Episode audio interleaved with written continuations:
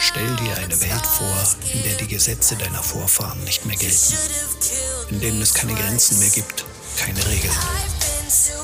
Eine Welt, in der Schriftrollen zu Zunder werden, Städte zu Steinbrüchen und Bürgerinnen und Bürger zu Flüchtlingen. Eine Welt, in der das Recht der Stärke zählt und in einer Zeit, in der die Legenden großer Helden entstehen. Willkommen in der Welt von Cornicula und Abetonia. Willkommen zu Flug der Krähen, Legenden einer Erzählerin.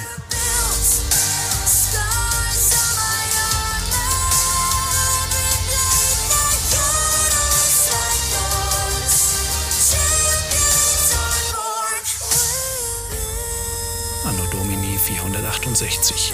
Siedlung nahe Joviacum im Spätsommer. Stille folgte ihren Worten. Dann begann irgendjemand in die Hände zu klatschen. Ein weiterer folgte dem Beispiel und flugs fielen alle Gäste in der kleinen Schenke mit ein. Manche trommelten sogar mit den Fäusten auf die hölzernen Tischplatten und riefen Dregenius, Dregenius im Rhythmus der dumpfen Schläge. Bravo! Und gut erzählt, kleine Dichterin, tönte es kreuz und quer. Und einer, der ganz hinten im Raum saß, rief, Hörst du, Wirt, sowas wollen wir öfter mal. Ja, ja, schon klar. Der Herausgeforderte nickte.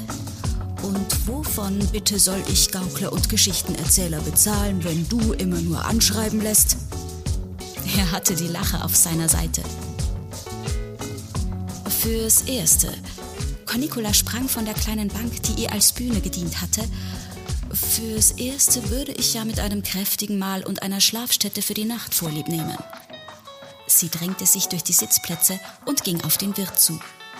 Der grinste und gab seiner Frau ein Zeichen, die neben dem Durchgang zur Küche stand. Sollst du haben, hast du dir redlich verdient. Komm, setz dich zu uns. Er deutete auf den Tisch neben sich. Ein lautes Rumpeln ließ die beiden sich umsehen. Ein junger Bursche war plötzlich aufgesprungen und machte einen Satz auf eine der Bänke. Haha, brüllte er und zog ein nicht vorhandenes Schwert. Ich bin Dregenius. Ich bekämpfe die Fluten. Folgt mir. Ich führe euch durch die wildesten Horden. Schwankend imitierte er ein galoppierendes Pferd auf der ächzenden Holzbank. Unablässig reckte er dabei den rechten Arm in die Luft. Ich bin der Bote zwischen den Völkern. Ich überquere die Flüsse und Meere. Ich bin euer Retter und Held. Ich bin der Bote der Götter. Ein Bote der Götter? brummte einer der drei alten Bauern, die am anderen Ende der Sitzbank hockten. Na, dann kannst du ja fliegen, raunte der zweite, und wie auf ein Zeichen erhoben sich alle drei gemeinsam. Einem Katapult gleich schnellte die Bank hinter ihnen nach oben, womit auf der anderen Seite der vorlaute Jüngling jede Balance verlor und mit einem verzweifelten Schrei rücklings auf den dämmigen Boden landete. Krachend kam die Holzbank wieder zum Stehen, und als wäre nichts gewesen, setzten sich die drei Alten wieder auf ihre Plätze. Einen Augenblick herrschte Stille. Dann barst aus allen im Raum lautes Gelächter hervor. Einige hatten Tränen in den Augen, andere hielten sich quiekend die Bäuche und wieder andere schlugen mit den Handflächen auf die blanken Bretter der Tische, sodass die Tongefäße darauf auf und niedersprangen und etliches ihres Inhalts verspritzten. Auch Cornicola lachte schallend und um einiges lauter als die wenigen anderen Frauen um sie herum. Sie schüttelte ihre Locken und grinste den Wirt an. Ihr seid ein lustiges Völkchen. Bei euch gefällt's mir. Vielleicht willst du ja bleiben. Er schob ihr eine dampfende Schüssel und einen halben Fladen über den Tisch. Wer weiß. Sie brach sich ein Stück Brot ab und tunkte es gierig in die warme Grütze. Wer weiß. Eigentlich entsprach es nicht ihren Gepflogenheiten als Erzählerin, dieselbe Geschichte innerhalb weniger Tage zweimal zu erzählen. Aber nachdem die Episode mit der Flut bei den Bauern während der Ernte schon so gut angekommen war, hatte sie einfach mal ihre Prinzipien vergessen und sie abermals zum Besten gegeben. Natürlich mit ein paar kleinen Veränderungen, einigen Ausschmückungen und offensichtlich erneut mit großem Erfolg. Auch der weitere Abend verlief ganz nach ihrem Geschmack. Die Stimmung in der kleinen Schenke war fröhlich. Aber drohte nicht in laute Gesänge und wildes Geschrei auszuarten oder gar, wie so oft, in handgreifliche Händel. Nicht, dass sie ein paar Handgreiflichkeiten hier und da nicht zu schätzen und zu nutzen gewusst hätte. An diesem Abend jedoch genoss sie das ruhige Beisammensein. Die Anwesenden waren von den Mühen des Tages rechtschaffen ermattet, was ihre Friedfertigkeit teilweise erklären mochte. Ein anderer Grund mochte sein, dass der Wein viel zu verwässert war, als dass er eine entsprechende Wirkung hätte erzielen können. Niemand verübelte das dem Wirt. Man war froh, dass überhaupt noch ein Tropfen Traubensaft in den Amphoren war. Vor allem aber waren die Vorratskammern seit langem einmal wieder gefüllt, und solange es für die meisten im Ort eine ordentliche Mahlzeit am Tag gab, hielten sich auch die Zwistigkeiten in der Regel in Grenzen. So saß Cornicola mit sich und der Welt zufrieden am Tisch der Wirtsfamilie. Man tauschte Klatsch und Neuigkeiten aus, sie war gesättigt und hatte Aussicht auf eine warme Schlafstadt, von der sie sicher sein konnte, sie auch noch ein paar weitere Nächte zu bekommen, würde sie danach fragen. Dennoch überlegte sie, ob sie nicht am nächsten Tag schon weiterziehen sollte. Sie hatte von einem Händlerpaar gehört, das zum großen Markt in Stanakum unterwegs wäre – Sie besaßen einen Eselkarren und die Vorstellung, die etwa 30 Meilen den Fluss entlang nicht zu Fuß, sondern bequem auf einem Gefährt zu reisen, besaß durchaus ihren Reiz. Außerdem versprach der Markt ein größeres Publikum. Eine Schenke voll lustiger Leute, eine warme Mahlzeit und ein Bett als Lohn für ihre Darbietungen waren gut, aber mal wieder ein paar Münzen im Geldbeutel sammeln und ein paar neue Kleidungsstücke erstehen zu können, erschien ihr beinahe noch etwas verlockender. Kleine Krähe, Cornicula, warum nennt man dich so? Ist das dein wirklicher Name? Der Wirt unterbrach ihre Gedanken und sah sie neugierig an. Sie lachte und strich mit einer Hand über ihre tiefschwarzen Haare. Nun, wegen meines dunklen Gefieders möchte ich meinen. Findest du den Namen nicht passend? Dabei zwinkerte sie der Frau des Wirtes zu, die das wachsende Interesse ihres Mannes bereits misstrauisch beobachtet hatte.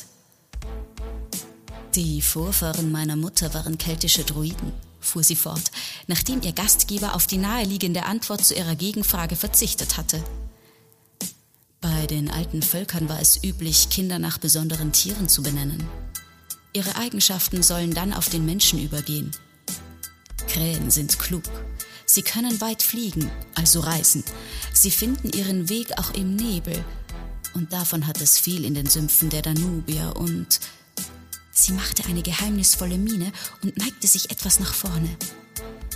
Sie können stundenlang plappern, ohne dass etwas davon Sinn ergibt. Der Wirtsfrau entfuhr ein quietschendes Lachen, während ihr Mann die Augen verdrehte, um zu beweisen, dass er ihr ohnehin nicht auf den Leim gegangen war. Dann grinste er und zog das letzte Stück Brot an sich. Na gut, ich habe gehört, dass Krähen auch lange hungern können und sich ohnehin nur von Aas ernähren. Aber dann verlieren sie den Glanz ihrer Federn. Sie schnippte sich eine Locke aus der Stirn. Aber na schön. Die Wahrheit ist, als Kind hatte ich eine verletzte Krähe gefunden und aufgezogen. Sie wurde sehr zahm und begleitete mich überall hin. Ich nannte sie kleine Krähe, da mir nichts anderes einfiel.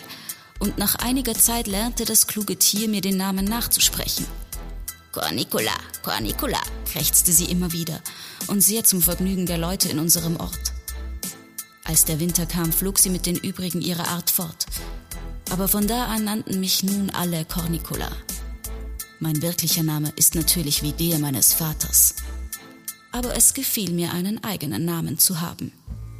Ein junges Weib sollte ihren Vater ehren und nicht allein durch die Lande ziehen. Ein Mann mittleren Alters, gut genährt zwar, dennoch ohne allzu fetten Wams, setzte sich ungefragt zu ihnen an den Tisch.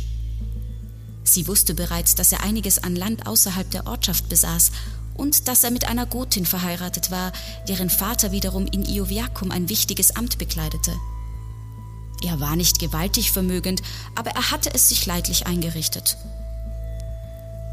Grundsätzlich nicht. Und schon gar nicht in so unruhigen Zeiten wie diesen, fuhr der Mann fort. Cornicola blickte von ihrer Mahlzeit auf. Sie leckte sich über die Lippen. Gott fürchten und gebären, ging es ihr durch den Sinn. Sie verbiss sich jedoch eine spöttische Bemerkung. Sie wollte doch hören, was der Möchtegern Gutsherr zu bieten hatte. Ich habe zwei tüchtige Söhne, und es wird Zeit, dass ein Stammhalter ins Haus kommt, um die Linie meiner Familie zu sichern. Sie schwieg, was den dynastisch gesinnten Herrn ermutigte. Du bist gut gebaut, hast eine gesunde Hautfarbe und prächtige Haare. Bist du Römerin? Deine Augen leuchten so fremd. Sie verraten die Lust einer deiner Großmütter, was? Er lachte kurz auf, aber das stört mich nicht. Du hast auch kräftige Hände, wie mir scheint, die gewiss nicht ungeschickt sind. Und ich bin sicher, du vermagst mehr als nur Geschichten zu erzählen, um einen guten Mann zu unterhalten. Sie schwieg noch immer, sah ihm aber jetzt direkt in die Augen. Er hielt ihrem Blick stand. Wenn du mit in mein Haus kommst, hast du ein sicheres Leben. Du wärst eine geachtete Frau. Er zögerte kurz. Und ich ließe dir zwischen meinen Söhnen die freie Wahl. Na sicher, du Hirkus, denn das mit dem Stammhalter würdest du ohnehin selbst erledigen wollen, dachte sie bei sich, sagte jedoch nichts in der Art. Sie war nicht auf Ärger aus, und sie hatte es sich zur Regel gemacht, Menschen, die über eine gewisse Machtfülle verfügten, nicht unnötig zu verärgern. So senkte sie nur etwas den Kopf und schloss schamhaft die Lider. Sie vermochte es sogar ein wenig zu erröten. Dein Angebot ehrt mich, Herr, und ich bin sicher, es fiele mir schwer, mich überhaupt zwischen deinen Söhnen für einen zu entscheiden. Aber du musst wissen, ich ziehe nicht einfach nur so über die Lande. Ich bin in einer Mission unterwegs. Bei den letzten Worten senkte sie etwas die Stimme, was zur Folge hatte, dass nun auch alle Umstehenden dem Gespräch ihre ganze Aufmerksamkeit widmeten. Eine Mission? In seiner Stimme schwang mindestens so viel Neugier wie trotzige Enttäuschung. Was denn für eine Mission? Du gehörst doch nicht zu einem heretischen Kult an. Gott behüte, nein. Ihr Blick wanderte durch den Raum. Am anderen Ende, gleich neben dem Eingang, fielen ihr plötzlich ein paar hellblaue Augen auf, die zu einem schmalen Mann gehörten. Seiner schlichten Kleidung nach war er wahrscheinlich ein Hirte, und seine ungewöhnlich helle Haut deutete darauf hin, dass er ein Wanderer von jenseits der Danubier war. In den kalten Landstrichen, dort wo kaum Sonne schien, sollen Menschen mit solcher Hautfarbe leben, hieß es. Für einen Moment haftete ihr Blick an dem ungewöhnlichen Leuchten – Seht! Cornicola wandte sich ab und sprach deutlich lauter und für alle vernehmbar. Ich folge den Spuren des Mannes, von dem ich euch heute berichtet habe. Reginius? Der Landbesitzer stieß ein verächtliches Lachen hervor. Er erhob sich rasch von der Bank, als wolle er schnell Abstand zwischen sich und die eben noch Umworbene bringen. Da hätte ich ja beinahe einen meiner Söhne an eine Närrin verschenkt. Dregenius ist doch nur ein Mythos. Eine erfundene Gestalt aus Gute-Nacht-Geschichten für Kinder und betrunkene Gasthausgesellschaften. Kaum hatte er das gesagt, schon brach einiges an Tumult los. Laut wurde geschimpft, wie man es wagen könne, einen so verdienten Helden in Zweifel zu ziehen. Andere pflichteten bei und stellten fest, dass sicherlich keiner der Anwesenden den vermeintlichen Boten des Kaisers und der Könige je selbst gesehen hätte. Wieder andere riefen aufgeregt, dass man sie als trunkene Kindsköpfe beleidigt hätte. Cornicola betrachtete das lautstarke Treiben eine Zeit lang, taxierte die Verteidiger und die Kritiker ihres Helden, dann sah sie wieder hinüber zur Tür. Die blauen Augen waren verschwunden. Dennoch fühlte sie sich plötzlich seltsam beobachtet. Sie beschloss, dem anschwellenden Streit ein Ende zu bereiten, bevor es ungemütlich würde, und erhob sich von ihrem Platz. Sie reckte sich etwas und legte viel Kraft in ihre Stimme. Ihr alle mögt glauben, was euch beliebt. Nur so viel weiß ich gewiss.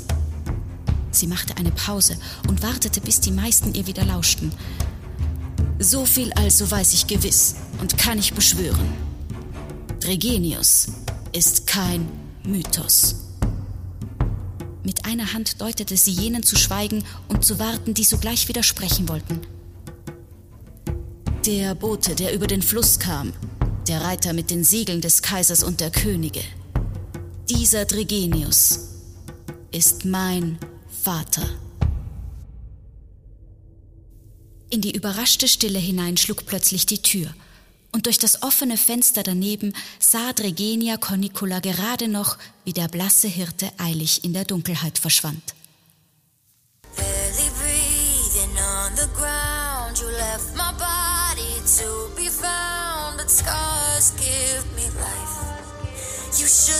killed me twice.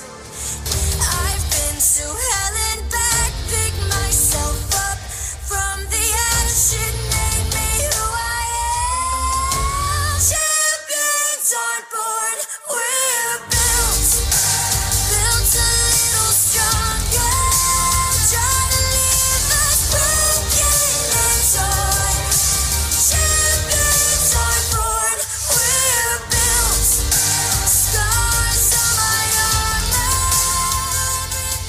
der Krähen. Legenden einer Erzählerin. Der Histofiction-Podcast mit Ingeborg Mamlerer als Cornicula und Alexandra Kläuber-Karner als Avitonia. Buchregie und Produktion Daniel aren't